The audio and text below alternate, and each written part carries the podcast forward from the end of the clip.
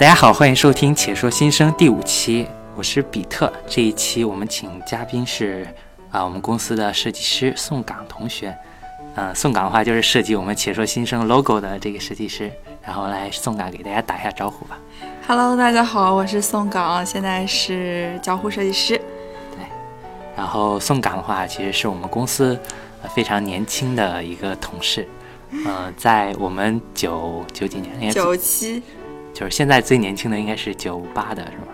现在也是曾经有过九七的。对，现在应该你还是最年轻的这一位。嗯，倒数第二吧。倒数第二。对，然后对我们在公司都称宋岗为港姐，然后她是比我来公司更早更早一些，但是这一年以来。其实我，因为我们两个人那个工位是相对的，所以这一年我其实对看到她要比要成长很多，就整个人会变得坚定很多，然后就想找他来做一期关于这个成长的一个话题，然后我们两个人就策划了这一期的节目。然后这一期的话，我是想跟港姐就聊关于成长的事情，就是现在，因为你应该也是一八年毕业的是吗？对。那。就是这一年，或者说过往的过程中，你有没有哪些是你觉得那一阶段时间，呃，你你变化特别快的这个事情呢？我觉得，嗯，从工作这一年以来的话，其实我感觉大概前两个月左右有一次比较大的，我能够明显感受到的一个认知升级。啊，对，因为以前就是。都觉得应该是做好自己的事情，然后，呃，所以我们就会在工作当中其实会相对比较独立，因为我们还有另外一个设计师嘛。对，嗯，但是大概就是在前一段时间吧，我觉得，呃，我需要去从团队的角度去考虑，呃，整个设计部门的工作，所以。嗯，我觉得在那个阶段，包括看了很多书，然后也听了呃那个讲座，然后就是感受到自己的这个思想上有一些很大的变化。呃，对，这有一个词叫什么？职场上的大局观。我觉得这个就是。嗯，一个挺自然的过程吧，就是你开始意识到一些其实不是一个人解决的问题了之后，你就会开始去想怎么去解决这样的问题，然后自然而然的就转向了另外一个视角去考虑事情。对，我，因为我就我们我比港姐要大一点，然后我最近对成长的感觉，我觉得就是说，成长就是好像是需要去，呃，你去。呃，回答一些你要做到的什么事情的感觉。嗯，对，我觉得人在每一个阶段都会有自己嗯想要去做的事情，然后去想要完成的一些目标也好，还是计划也好，然后在这个过程当中，其实就是不断的在上升的阶段吧。嗯，对你自己就是。就是关注自己成长的话，你是按什么时间来衡量的？就按周呢？按月？还是按半年？还是按项目？你是说对自己的反思吗？对。嗯，其实我是，我觉得我不是一个那种就是特别有长期思维的人，就是比如说像十年、二十年啊，或者是七八年啊这样的计划是没有的。然后我一般。对自己的那个规划的话，可能就是三年左右。然后在这一个在这个过程当中呢，就是这三年里边，我大概就是会，嗯，也不一定定期吧，就是时间频率可能是每个月会去想一想自己，嗯，在这一段时间里面做了什么，然后，呃，收获到了一些什么东西，然后。就跟别人从别人身上学到了一些什么东西，就是这样会去会去给自己捋稍微捋一下，但是其实其实没有一个特定的时间。嗯，那就比如说你有在设置，比如说这成长应该关乎于目标这个事情吧？对，嗯嗯，我一般是年初的时候会给自己定一个这一年的计划，包括呃。就是这一年里面要看多少书啊，然后看哪些方面的书呀，然后要学习什么样的课程啊，或者是学习什么样的技能，然后呃想起来的时候就会去回顾一下，比如说我看了哪几本书，然后我就在前面打一个勾这样的。啊，那你是每每年年初的时候都会把这一年的书单都会列好吗？嗯，我大概是会给自己分一个类，比如说。嗯，我现在看可能看设计啊，看心理学呀，或者是看一些其他的书，然后我会把这些书大概分一个类，然后看一下占比。就是对，像去年的话，我就是呃设计的书大概是百分之五十，然后其他的书可能百分之三十、百分之二十这样去规划，然后后面其实不一定就最后就看了。原来预想的那些书，有可能比那个更多，或者是有的书就没有看。对，但是没什么。对，但是就是如果说有之前没有列出来的，就补充上去就可以了。嗯，那阅读量大概有多少本呢？这个去年因为嗯实习呀，然后加上毕业的时候。嗯，所以去年就只给自己定了十本的计划，然后今年的话，今年的话大概是二十本吧。但是我，我现在我也我其实也不知道自己看了多少本，就是还是要回去回过头去检查一下。对，可能到时候你到年叫年底的时候，你在公众号写那个总结的时候，因为咱们都写公众号嘛，对对，到时候可以再看一下。嗯，但我会觉得就是这个看书。之前我其实挺贪求的，总觉得想自己想多看点，但现在觉得其实有很多也不太值得看。就是我也非常认同你那个，就是把它做一个类，就是这一类看一些，那一类看一些，然后一个月其实你集中看这一本，反过来复过去看一看，其实要比你就是那个一直不停的翻一遍，这个其实收获对我来讲还是要要更大一些。对，是这样的，就是我我我看书速度其实比较慢。而且，尤其是在工作忙的时候，对，就是晚上回去可能也不是很想看书，对。但是有时间的话，就会多看一些。然后，嗯，我觉得之前之前那个公司请过来一个嘉宾嘛，然后他总结的特别好，就是说那个他的那个阅读的方法，就是那个甄朝金啊，朝金老师，对，然后。我觉得从他那个里头收获到了很多。就是我现在看书的话，嗯，看的时候会做书摘，这个是我一直以来的就是习惯。然后看完之后，我就会再把这个书捋一下，捋一下，其实会发现很多问题，就是哪些地方你看懂了，哪些地方你没看懂。然后有的时候回过头去一看，哦，然后之前 之前好多东西都 不知道，都没有仔细看。是的。那是这样的收获会比较大一点我觉得。那就比如说你，呃，因为可能我我真觉得就是这一年多以来你的变化特别大，你觉得你哪些事情就是对你自己，呃，就成长啊，这是帮助会比较大的？嗯，像这一年的话，我觉得对我帮助比较大的是，呃。老板吧，老板和同事，对对，就是言传身教这种是吧？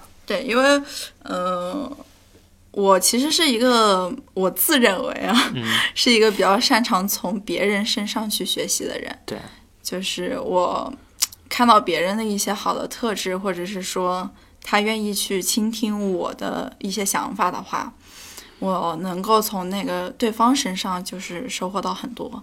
对，然后嗯，其实我觉得很多公司可能上下级之间的关系是比较生硬的，但是我就对我们公司特别好的就是这个关系很融洽，然后老板也没有什么架子，对，所以我有的时候嗯可能会定期的去跟老板交流一下，因为他档期其实很忙，但是你要提前跟他约一下。然后他特别愿意去倾听，然后给我提一些建议。我觉得 就一些好的成长反馈，对，包括说我的反馈，还有说看见了公司的一些问题，然后反馈给他的。OK。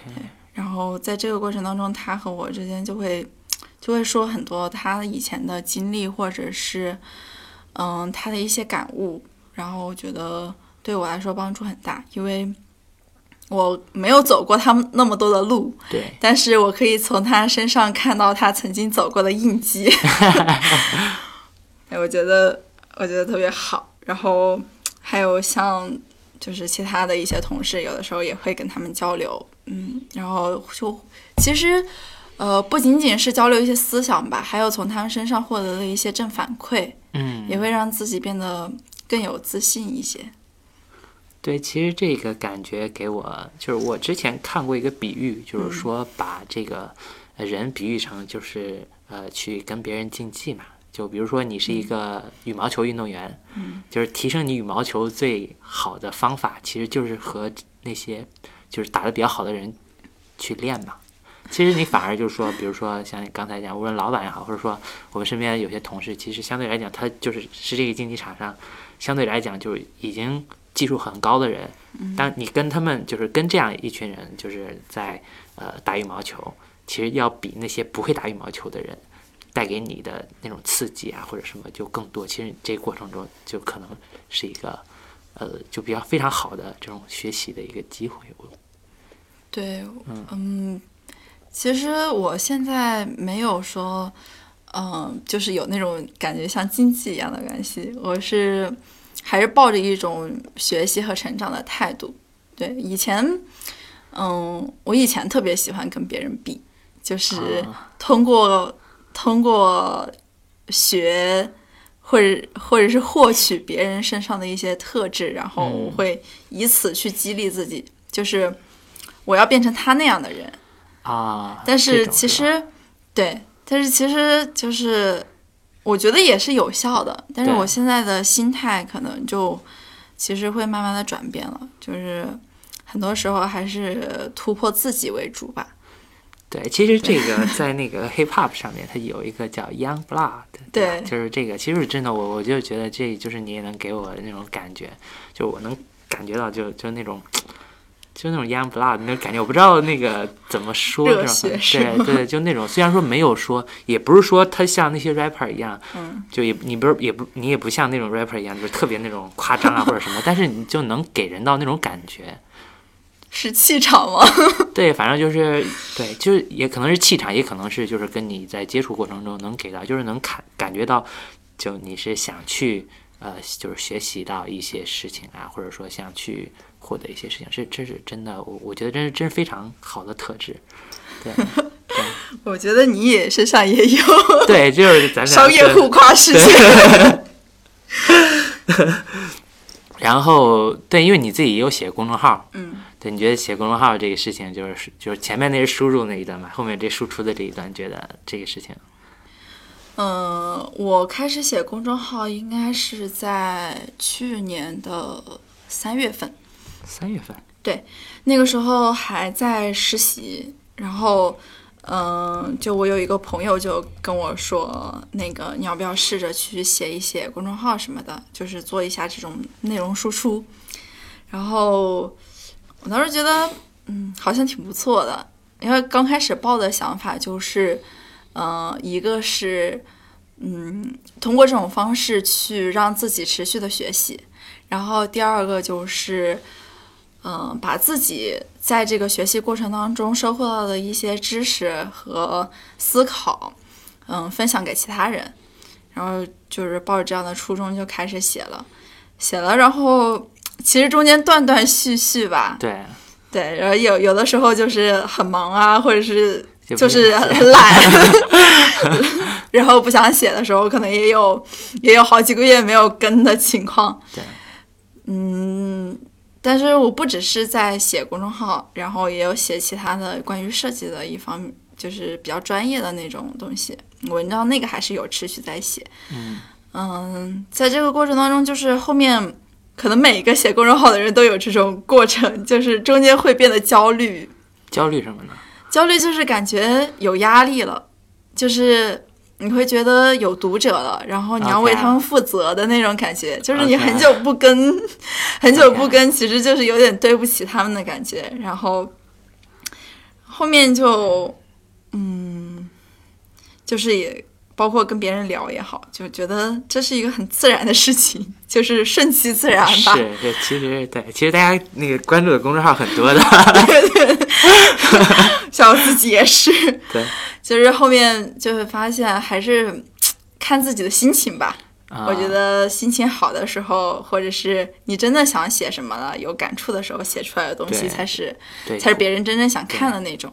对，我因为我我也有看过你写的，因为我记得，嗯呃，你之前应该是年初吧，大概写你自己那个成长的那一篇，就是嗯那一篇应该是属于，呃，虽然说你那个上面有写说这一篇没有准备，但那一篇其实挺打动人的，因为觉得那篇文文字就特别就真实那种感觉。嗯，对，对因为我自己其实写这样的文章比较少，对，也就是自己的一些经历，嗯。因为我觉得我自己的经历不是那么丰富吧，毕竟毕竟是个九五对，毕竟是个年轻人。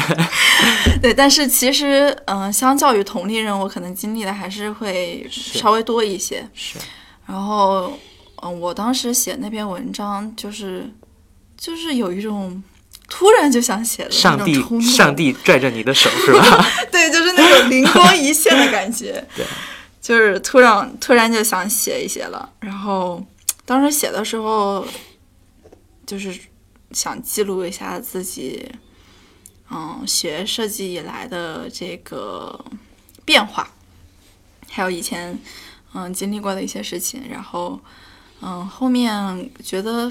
写出来之后，就是大家反响其实都还不错，就是感觉感觉比较比较真实，比较真实、比较诚挚的感觉。其实，嗯，我觉得我通过我这样的经历，可能可以鼓励到一些人吧。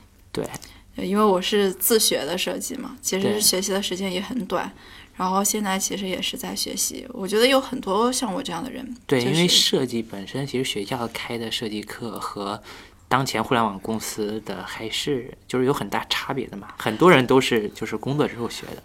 对对我，我觉得特别，因为我们大学就是也有这种 UI 设计，然后我以前也去蹭过课，但是我去过一次之后再也没有去过。还不如 B 站上讲的好。对，因为我觉得还不如我自己学呢，就没有没有别的意思，其实就是，其实就是觉得只要你。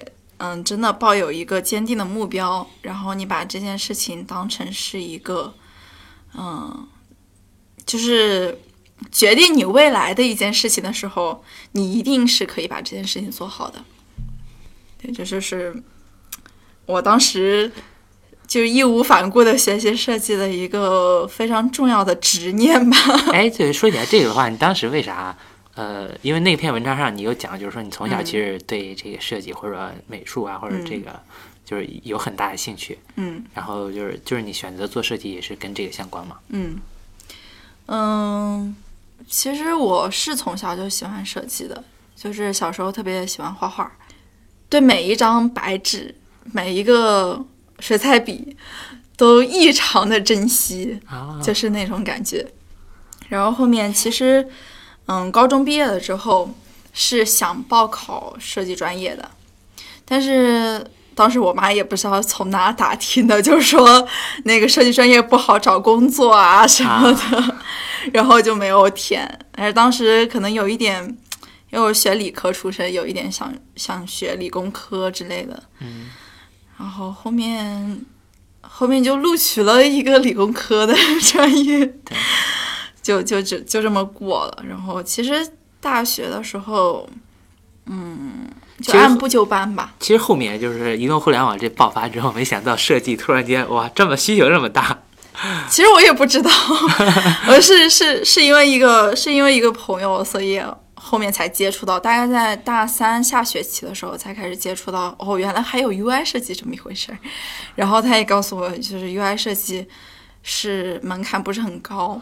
对，所以后面我就开始去学，学起来之后觉得，哎，还挺有意思，然后也是自己一直以来想要去做的事情，就突然感觉从那种迷雾里面走出来的那种感觉，对，所以就就义无反顾的就做了。哎，其实真的就是，我我如果不是我刚才一直在说你很坚定，其实如果在说话，其实就是我能感觉到，就好像就是你这个过程其实还是就大概扎扎实实的在在在成长这种感觉。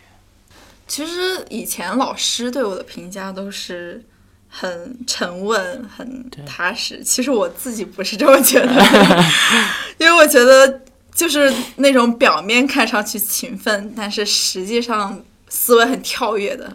但是你确实有这样一部分，就是有这样一部分的。对，就是嗯，因为我会觉得。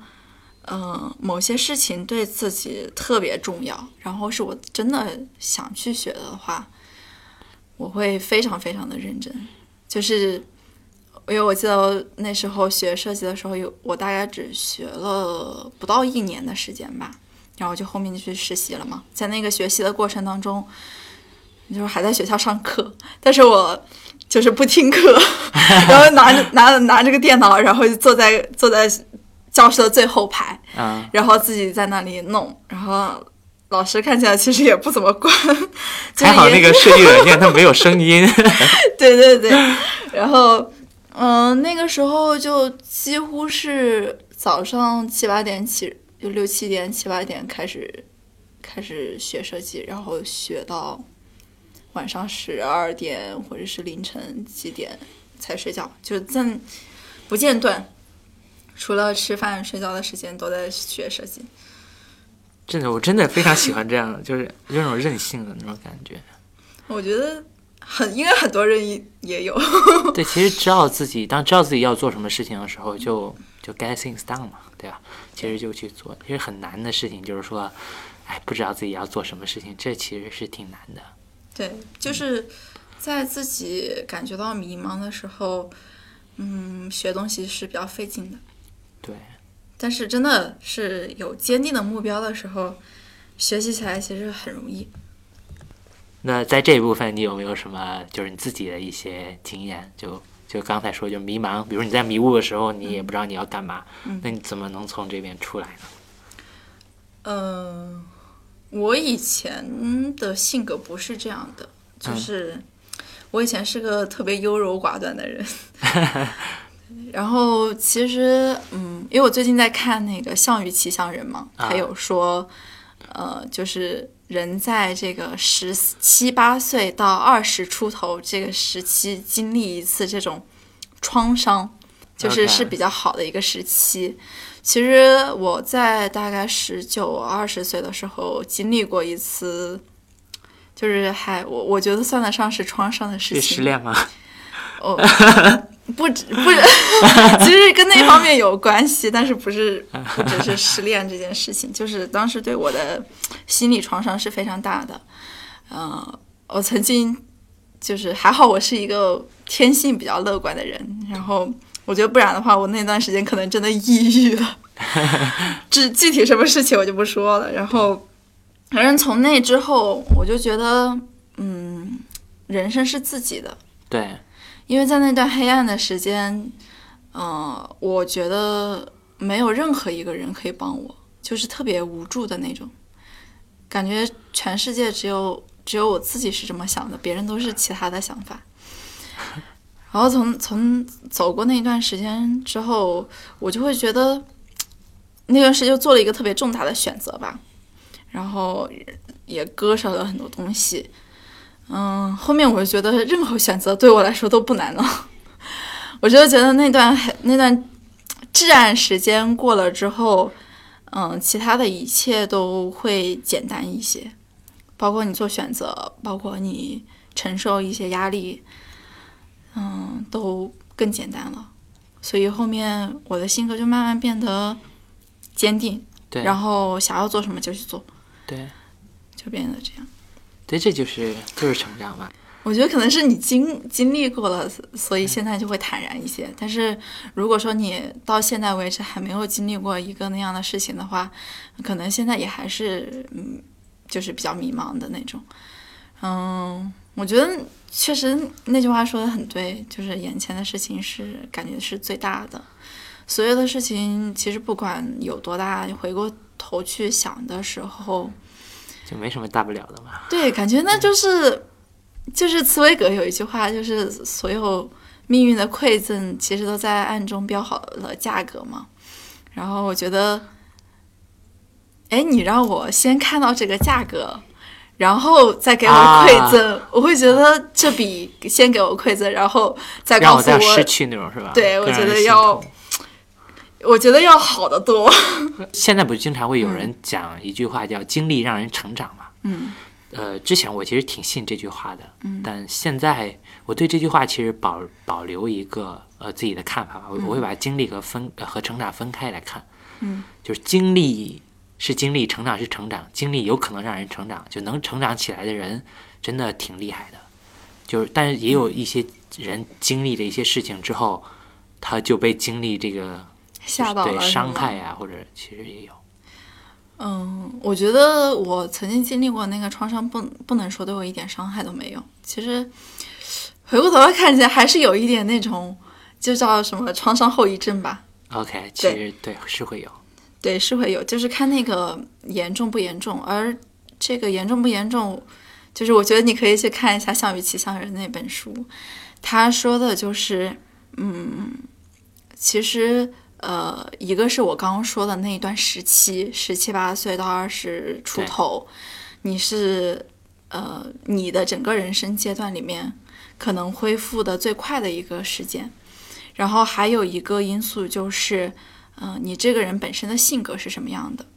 就是它里面说的是，嗯，天生左半脑脑波 比右半脑活跃的人。就是天生的乐观派，而这种人，嗯，他其实更容易能从创伤里面走出来，而那种就是很难从创伤里面走出来的，可能是天生就会有一些悲观，他会把事情看得特别糟糕，嗯，对，然后他就反复的去想这种事情，然后逃避了，通过自己的这种，就是去避开这种情绪。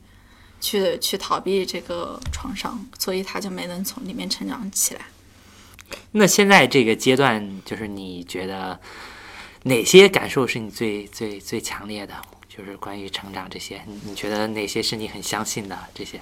嗯，我觉得就是我刚刚说过，第一一个是从人身上学习，对，对我是我是特别相信的。其实其实老板有跟我说过，就是。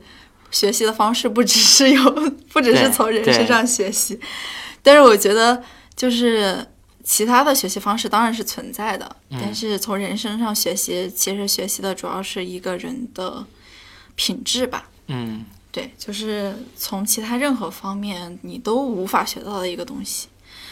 然后就是阅读和思考吧。就我以前其实也不也不是说那种真的阅读量很大的，然后特别看看看很多那种像哲学呀、心理学呀这种书的，嗯，就最近这两年一直在猛补课嘛。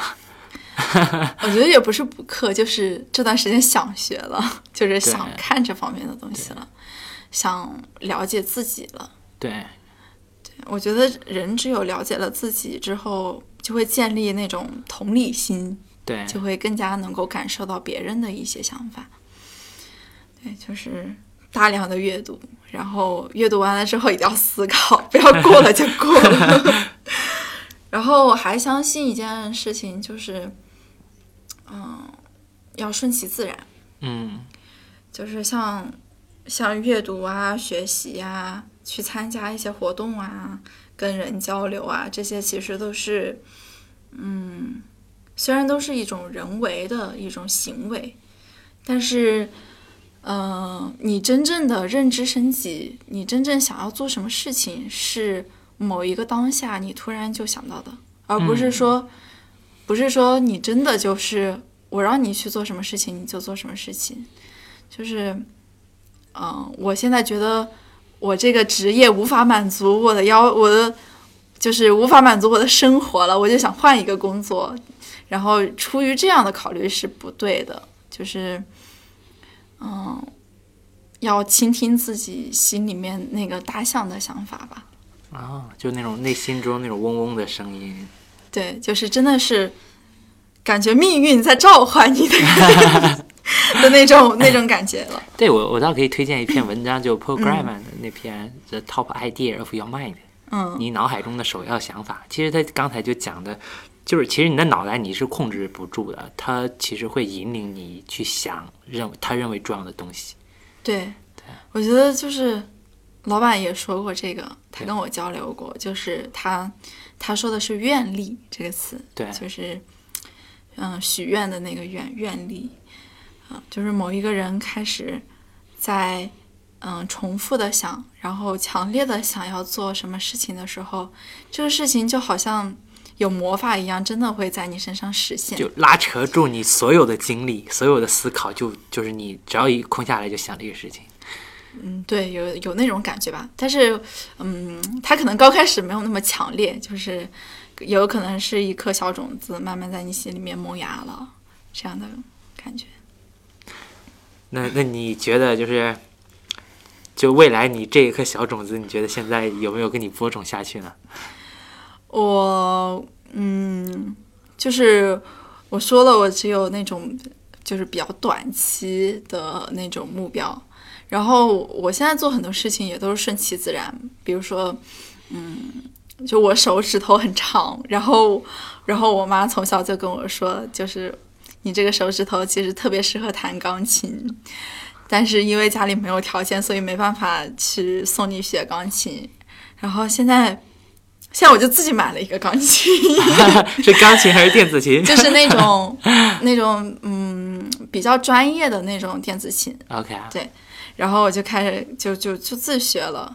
然后其实也不是也不是说我刻意就想现在就学，嗯，因为现在因为刚刚工作，可能也不是说收入特别高。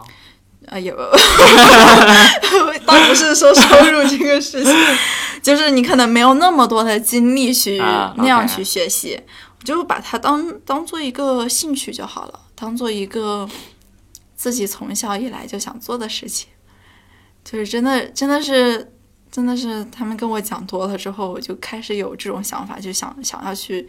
哎，想想学一些钢琴啊，学一些乐器到底是什么样的，然后就开始就开始了，就特别自然的事情。我觉得我没有我没有把它当就是规划到我的计划里面去。然后我现在的还有没做的一些事情就是，呃，想练口语，啊，学英语是吧？对口语。其实我英语还可以，但是口语不太行。然后我想，就是明年，嗯，扎扎实实的去学口语吧。然后我其实还有想做的事情就是留学。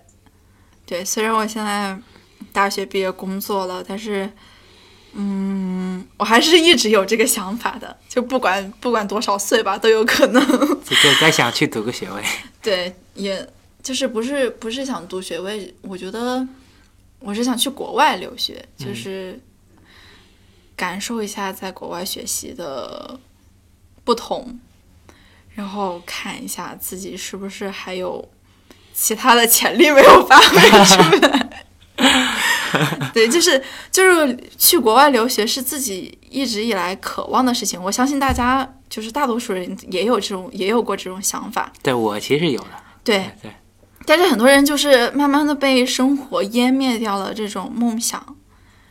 然后我现在的就是觉得，哎，这件事情为什么不能发生在我身上？其实这个也不难，其实对，对其其实也不其实不难，主要就是 自己有没有真的想好了要去做这个事情，然后你想要，你到底去国外想要学什么？对，然后就是这样一个懵懵懂懂的想法，我觉得也可以变成现实，为什么不可以呢？对，就时间问题吧。你反正年轻也有时间，我们站在时间的一边。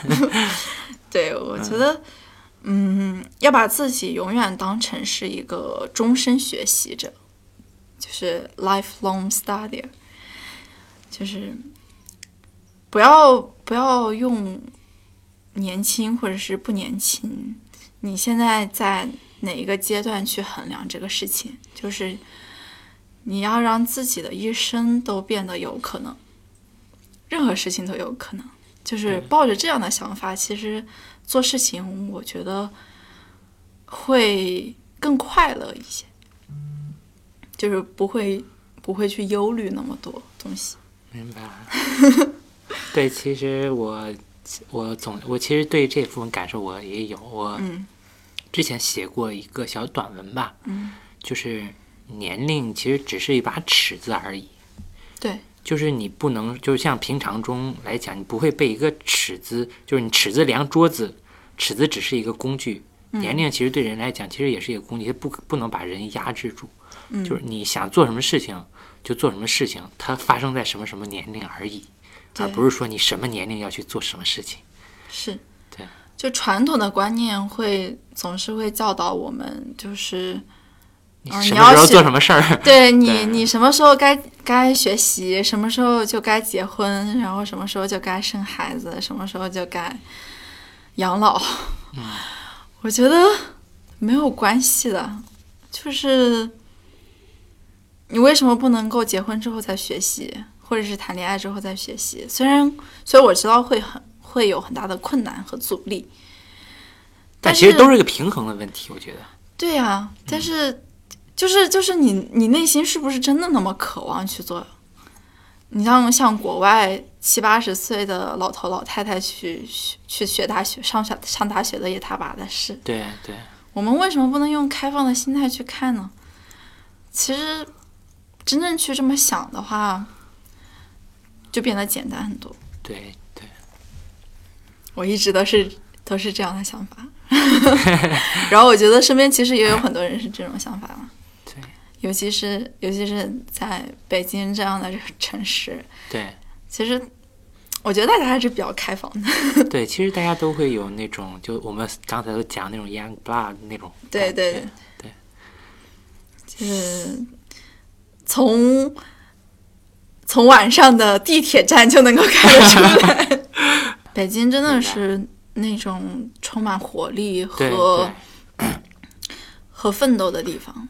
对，就是我之前听那个马东他有讲，就是其实现在世界上最有活力和最有创新的地地方，就是比如说纽约、嗯，洛杉矶、北京、伦敦，就这几个城市，还有是吗深圳吧，还有基本上就这这几个城市。对，我觉得就是来北京之前，很多很多人，包括我自己，是无法感受到为什么大家真的是一门心思的想要去往一线城市走的。然后来了之后，就会就会有发现，它不是说不是关乎基础设施有多么好，然后嗯人是有多么棒，而是说。关乎自己，对你在这个在这个地方，就是感能感受到自己在发光发热。我又要给你推荐一篇文章，Paul Graham 的《市井雄心》。你最近都在看他的书是吗？对，因为咱们俩不都有看过吗？黑客与画家，就对那个市井雄心，其实就讲，就是说这个城市其实它也会向你发出信号的，嗯，就那种嗡嗡作响，然后它你就倾听城市在给你发出什么信息，然后选择那个和你就匹配的一个城市。分享给我呀。对我，我 回去我把两篇文章全分享给你，真的非常好，这两篇文章。阅读的力量。哎，行，那就未来应该事情就是要做到的还是很多，那就祝港姐就把自己想做的事情都做到。我们今天节目就先到这里吧，然后好，我们就跟大家说再见了，拜拜。拜拜，大家。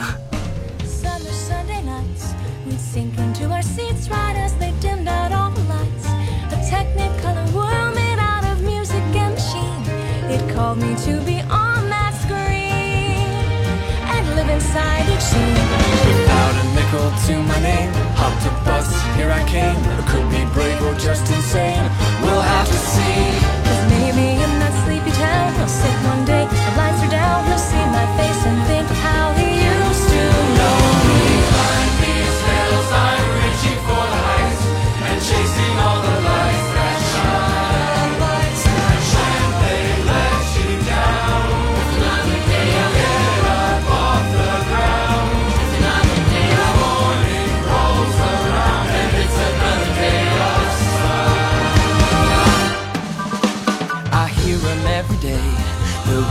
in the canyons that'll never fade away.